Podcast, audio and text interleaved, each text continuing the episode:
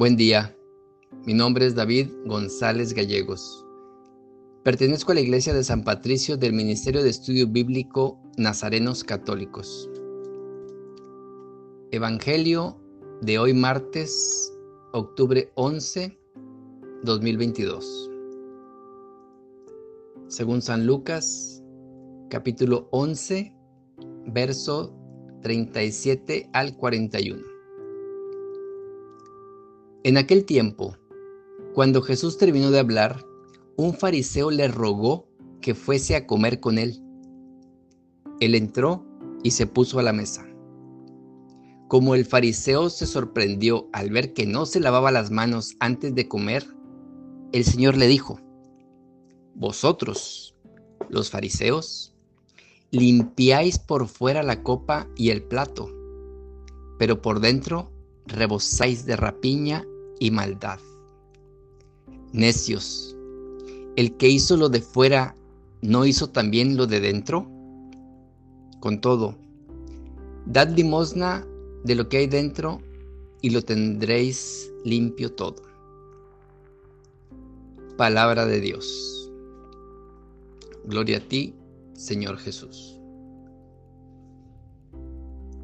Cuando nos quedamos en ver solo lo exterior de las situaciones, cuando no somos capaces de ponernos en la piel de la otra persona, cuando la encasillamos a través de un pequeño juicio que nos parece inicuo, pero que casi siempre suele tener un cierto aire despectivo, cuando nos enredamos en pequeñas guerras a propósito de los comportamientos de los demás que nos sorprenden porque no responden a lo que nosotros sería correcto, siento que nos incapacitamos para ver en profundidad a la persona, para amarla, para valorarla. Nos incapacitamos para ver el corazón de las cosas, lo esencial de las personas, la maravilla interior que se nos escapa, la tierra sagrada y misteriosa que es el otro. Me gusta esta expresión de Jesús en este día, dar limosna de dentro y lo tendréis todo limpio.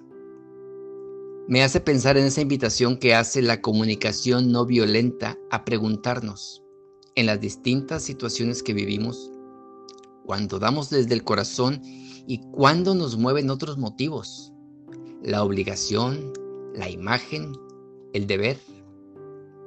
Al dar desde el corazón o dar de corazón, y no nos referimos solo a cosas, en el fondo estamos afirmando y reconociendo la dignidad de la persona, es decir, que es digna de ser amada por lo que es.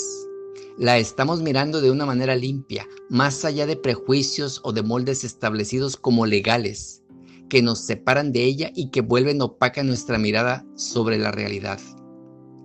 Una y otra vez el Evangelio nos invita a crecer de dentro hacia afuera y no al revés.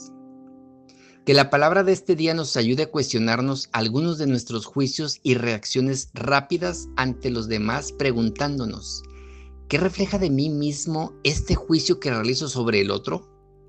¿Desde dónde le juzgo y le miro? ¿Desde el corazón que ama o desde la ley que encasilla?